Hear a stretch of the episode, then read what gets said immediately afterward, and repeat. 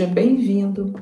Na aula de hoje, nós vamos estudar a respeito de dois movimentos muito importantes para começarmos a pensar acerca do Estado, da organização política, tal como nós a conhecemos hoje, com os três poderes, a república, a democracia tal qual ela se apresenta, o papel dos diversos personagens que, que estão inseridos na política, a ideia dos direitos dos cidadãos, as relações entre esses cidadãos, a, promoção, a promulgação de leis. Então, isso não surgiu de uma hora para outra, é uma construção histórica. Entretanto, há alguns personagens importantes que vão sincronizar várias ideias e amadurecer a ponto de dar corpo. Por exemplo, a nossa ideia de república, a ideia de humanismo. Então é isso que nós vamos ver na aula dessa semana. Nossa aula está dividida em duas partes. Na primeira parte, nós vamos conhecer um importante personagem do período romano, do Estado romano, Cícero. Na segunda parte da nossa aula, nós vamos retomar algumas ideias de Cícero, fundamentais para se pensar a república, mas associada a um outro conceito muito pungente nas nossas discussões políticas hoje, que é o humanismo. Ok? Então prepare aí lápis, caneta para você fazer as suas anotações para depois auxiliar nas suas atividades. Vamos seguir então na próxima parte da aula. Aguardo vocês!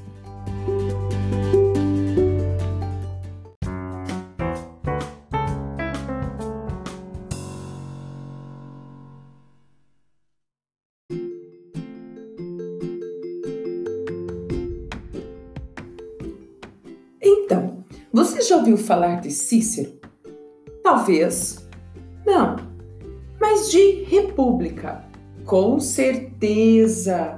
Trata-se de um assunto que no cotidiano nosso, qualquer momento que vamos falar de assuntos políticos, falamos desse termo república.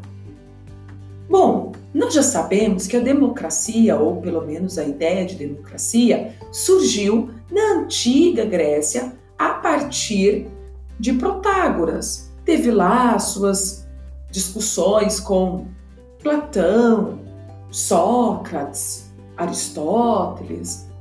Mas a República, quando é que surge então essa ideia de república? Nós bem sabemos que o nosso país, o Brasil, ele vive o quê? Uma democracia republicana. Então, o que significa isso? Vamos entender um pouquinho como surge esse ideal republicano? Quem está por detrás desse pensamento? Ou, melhor ainda, quem conseguiu consolidar, dar corpo a essa ideia de república? E o que significa república? Vamos lá. Bom, essa ideia surge com uma importante pessoa que viveu no ano 106 a.C., lá no período do Estado grego. Bom, é Marco Túlio Cícero. Olha que curioso. Ter a palavra Cícero surge como um adjetivo, mais do que como um sobrenome. De conta a história que ele tinha, ao nascer, tinha um nariz bem parecido a um grão de bico. E daí a palavra Cícero significa grão de bico e serviu então para dar adjetivo a essa figura então muito importante na história da construção do pensamento político do Ocidente. Mas vamos lá. Cícero foi um importante personagem do Estado romano, não só porque pensou a república, a sua formação é muito maior que isso. Ele foi advogado, filósofo, historiador, literário. Então, nós podemos dizer que Cícero era dotado de excepcionais qualidades. Bom, dentre as suas várias atividades intelectuais, ele então vai pensar a política. Bom, ele não vai se valer apenas de uma ideia para pensar a política. Na verdade, Cícero também é conhecido por sua característica eclética de ideias. Ele vai buscar vários pontos de vista sobre um mesmo assunto, confrontá-los, corrigi-los dos seus excessos, das suas faltas e aí produzir uma síntese. Então, na verdade, a, a ideia de república que nós encontramos em Cícero é uma síntese de várias ideias de governo. Seria para ele a melhor forma de governo. Então, vamos lá, vamos conhecer um pouquinho o que, que significa essa teoria política de Cícero. Enfim, para Cícero, é importante que nós tenhamos condições de pensar um Estado na qual todos desejam ou sejam, né, de uma certa forma, e desejosos de participar. Então vamos lá. Primeira coisa que Cícero que aparece na República de Cícero. Né? Melhor ainda, que significa a palavra república? Bom, a definição apresentada mostra que a república não designa somente a existência de uma coisa pública, que em latim é res pública, em relação àquilo que é privado, da coisa privada, res privada. Na verdade, a república é uma instituição mesma tá? de coisa privada, porque representa os desejos privados, mas também a garantia de que os meus desejos privados não interfira no do outro, porque eu sou o quê? Um humano vivendo em sociedade. Então, a república é a junção de dispositivos que zelam pela coisa de todos, atendendo às individualidades. Vou citar para vocês um fragmento que está lá no livro de Cícero, publicado é, a respeito do que ele vai entender sobre o governo. Abre aspas. República é coisa do povo. O povo não é qualquer ajuntamento de homens congregado de qualquer maneira, mas o ajuntamento de uma multidão associada por um consenso jurídico e por uma comunidade de interesses. E a primeira razão para se juntarem não é tanto a fraqueza quanto a tendência natural dos homens para se congregarem. Olha que interessante. Quando Cícero vai pensar a república, ele acaba assimilando aquele conceito aristotélico de que o homem é naturalmente um ser social. Do mesmo modo, também é um ser racional. Ou seja, Cícero está argumentando que para o homem, que é naturalmente social, viver em sociedade, ele vai fazer uso então da sua racionalidade para que essa vivência, essa convivência, seja a melhor possível. Bom, quando ele pensa isso, ele está dizendo que essa associação de homens deve considerar alguns objetos ou alguns instrumentos para pensar a boa convivência. Primeiro deles é a ideia de bem comum. Por quê? Porque estamos vivendo em sociedade, então todos nós deveremos ter interesses comuns. Lembra? Consenso. Então vamos buscar consensos para que esses interesses comuns, especialmente o da segurança, certo? a da liberdade de todos, possam ser subscritos. Bom, esse bem comum deve estar postado, então, em uma lei, ou seja, numa espécie de obrigação moral, ok? Então vamos lá. Para Cícero, é, é necessário que nós né, tenhamos esse desejo de fazer parte da comunidade, certo? O que, que ele está tentando aí é fazer com que os homens participem do Estado. Por quê? Porque só assim nós vamos dar sentido à ideia de república, res pública, da coisa do todo. O que ele está buscando é unir o conhecimento teórico, ou seja, tudo que está né, proposto no campo das ideias, e a prática, o cotidiano, as ações que diz respeito aos assuntos públicos. Beleza? Então a república define-se então como materialmente por agrupamento de homens em torno de interesses comuns, definindo-se formalmente por um vínculo jurídico, ou seja, a leis aí, que se une por interesses e por um direito que, por ser reconhecido por todos, mantém o que pertence a todos. Beleza? Então é por isso que nós devemos ter muito cuidado quando ouvimos falar de situações as quais colocamos a República em descrédito ou em risco. Por quê? Porque se nós perdermos esse fundamento da República, onde fica a coisa pública? Certo? Onde vai, onde vai ficar as discussões acerca do bem comum? Então, são questões a ser considerada. Cada um pedisse à comunidade a proteção de seu interesse e fizesse a sua parte na manutenção de interesses de todos.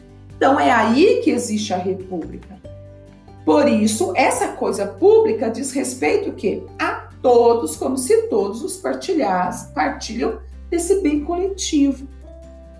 É onde nós fazemos valer os nossos direitos. Obviamente, isso vai requerer deveres, porque nós, enquanto cidadãos, também temos deveres. De acordo com Cícero, um dos maiores dever, deveres do cidadão é o bem-estar pelo bem da pátria. Ou seja, ele tem que amar a pátria acima de tudo, muitas vezes. E esse amor à pátria é que concede a identidade, que vai assegurar essa identidade. Nós poderíamos pensar até a questão da soberania, né? Que diz respeito à língua, às tradições, às leis e tudo que nos constitui, certo? A religião, a família. Então, é a partir da República que nós vamos organizando e defendendo esse dispositivo que concede a nós uma identidade de povo, ok? Então perceba que é muito importante pensar e defender isso que nós denominamos como república, porque é acima de tudo um espaço no qual todos nós vamos nos ver representados, ok? Então, para concluir, para Cícero, a república se sustenta a partir da lei moral que deve ser decretada a partir do que é mais adequado que a utilidade comum. O que, que seria essa utilidade comum? O somatório das obrigações que cada um deve a todos. Como o ser humano encontra-se na vida em comum a possibilidade de realizações de sua natureza, o honesto só pode ser definido em relação à participação na vida pública. Lembra quando a gente fala que a ética, né, prescreve o outro? Né, prescinde o outro, eu não consigo ser ético comigo mesmo. É a mesma forma. Eu não consigo ser cidadão só comigo, sozinha, em isolamento. A minha relação de cidadão se dá na cidade, se dá o quê? Na comunidade. Não há assim na república solidificada conflito entre o útil e o honesto, ou não deve ter, né? Não deveria haver, de acordo com Cícero, esse conflito. Por quê?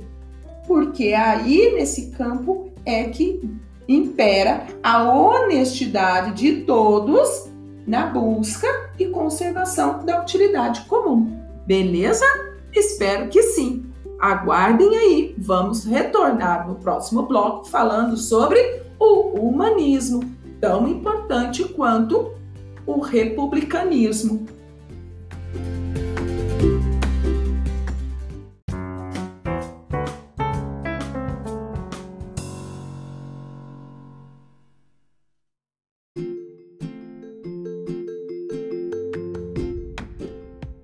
Olá, estamos aqui de volta e agora vamos para a segunda parte da nossa aula.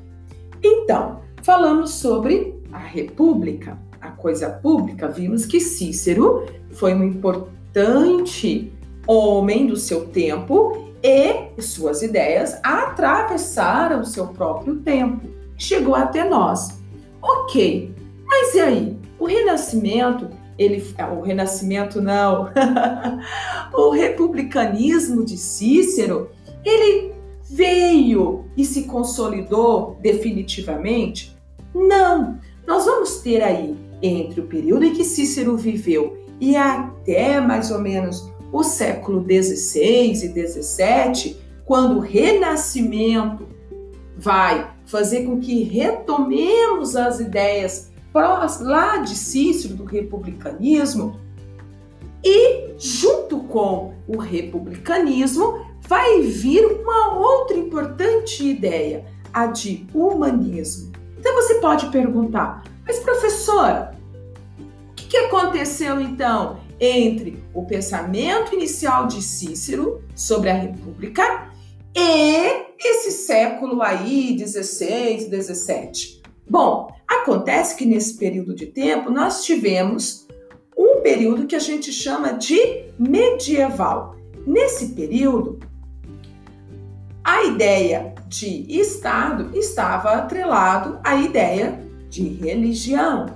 E aí nós tivemos um Estado teocrático, né, com perspectivas de política e teologia muito atreladas, certo? E isso vai dificultar, em certa medida, desenvolver alguns ideais republicanos, especialmente porque Cícero ele vai advogar a favor da democracia, em um certo sentido. E vamos lembrar que por um período muito grande de tempo nós tivemos as monarquias. Mas vamos lá. Qual é então o desafio desses pensadores que nós vamos nomear como sendo humanista? É resgatar a liberdade dos cidadãos que estava meio aí perdida por conta de um período de tempo que tivemos esse poder teocrático, ok? Então, o que vai ser o humanismo? O humanismo ele está muito atrelado com algumas ideias que vão surgir em um importante período de tempo, né? que é pós a, o período medieval, que é o Renascimento, certo? Na verdade, quando a gente fala em períodos aqui, a gente tem que ter aí a noção de que esses períodos não são rupturas bruscas, né?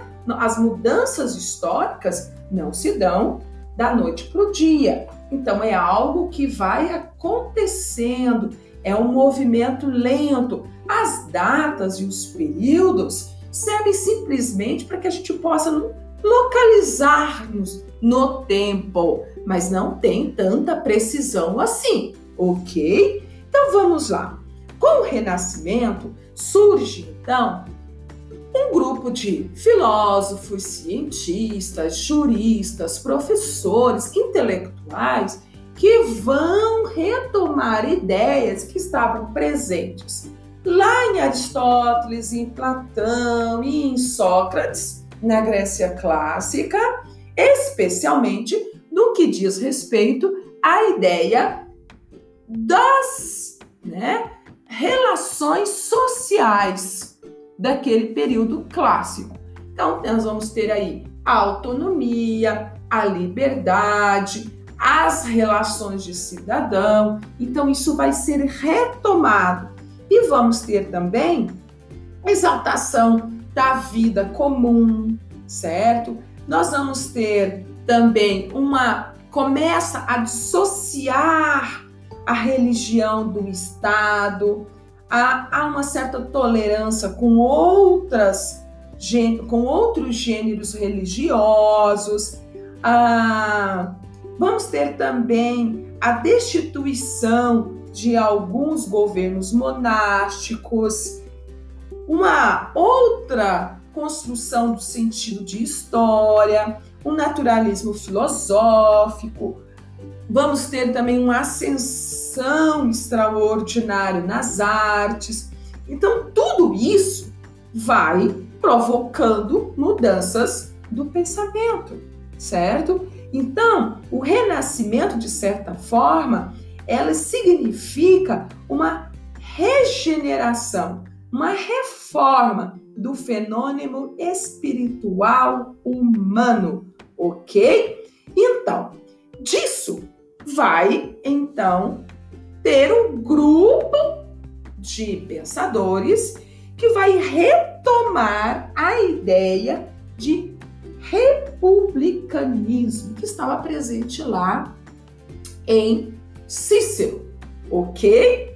Então, a essa ideia de república, eles vão também associar a ideia que nós vamos conhecer como sendo, como sendo humanista. O que, que significa isso? Nada mais é, grosso modo, que é uma busca por solidificar das ideias que estavam presentes lá no período do grego clássico.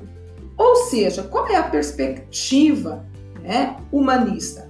A da preservação da cidadania, da cidadania, a construção de uma sociedade que possa, de fato, preservar o bem comum, a supremacia de uma espécie de constituição mista, porque é a partir daí que nós vamos né, privilegiar o todo em detrimento das partes, mas sem que essas partes, né, sem que o indivíduo tenha os seus direitos limitados, ok? É a busca de consensos, mas pautado em leis nós temos aí, com o Renascimento, a ciência da cidade. O que seria essa ciência da cidade?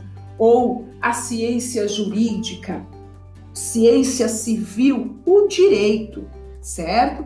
Então, na concepção dos humanistas, não há como pensar justiça, que é o que permite né, a paz social, sem pensar na ciência civil.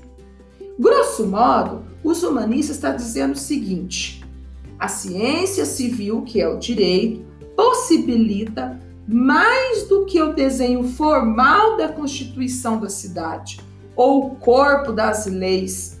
Ela molda as paixões, que são os desejos particulares, e as inclinações, que são os vícios dos cidadãos, incutindo hábitos, ou seja, práticas de amizade, amigabilidade, de virtudes cívicas, que significa o quê? Boas práticas sociais, capaz de garantir o quê? A paz, certo? A concórdia que eles vão dizer. Ou seja, a cidade pertence aos cidadãos. ok? Uma vez que eles partilham daquilo que é comum e vivem para a realização de um bem comum. Mas é preciso que tudo isso esteja muito bem orquestrado. E esse pensamento humanista vai administrar junto com o ideal republicano todos os elementos para que de fato a gente possa pensar na formação de um Estado justo, ok? Reordenar os fundamentos da vida pública, da vida civil. É esse o desejo dos humanistas, com base nas ideias que nós já conhecemos, lá de Aristóteles, Platão e Sócrates, na ideia de liberdade, de autonomia, mas atrelado aos ideais republicanos. Bom, para alguns humanistas, a República zela por esses ideais humanistas, zela pelo direito do cidadão. É ela é que coordena e mantém essas condições. Que condições essas, né?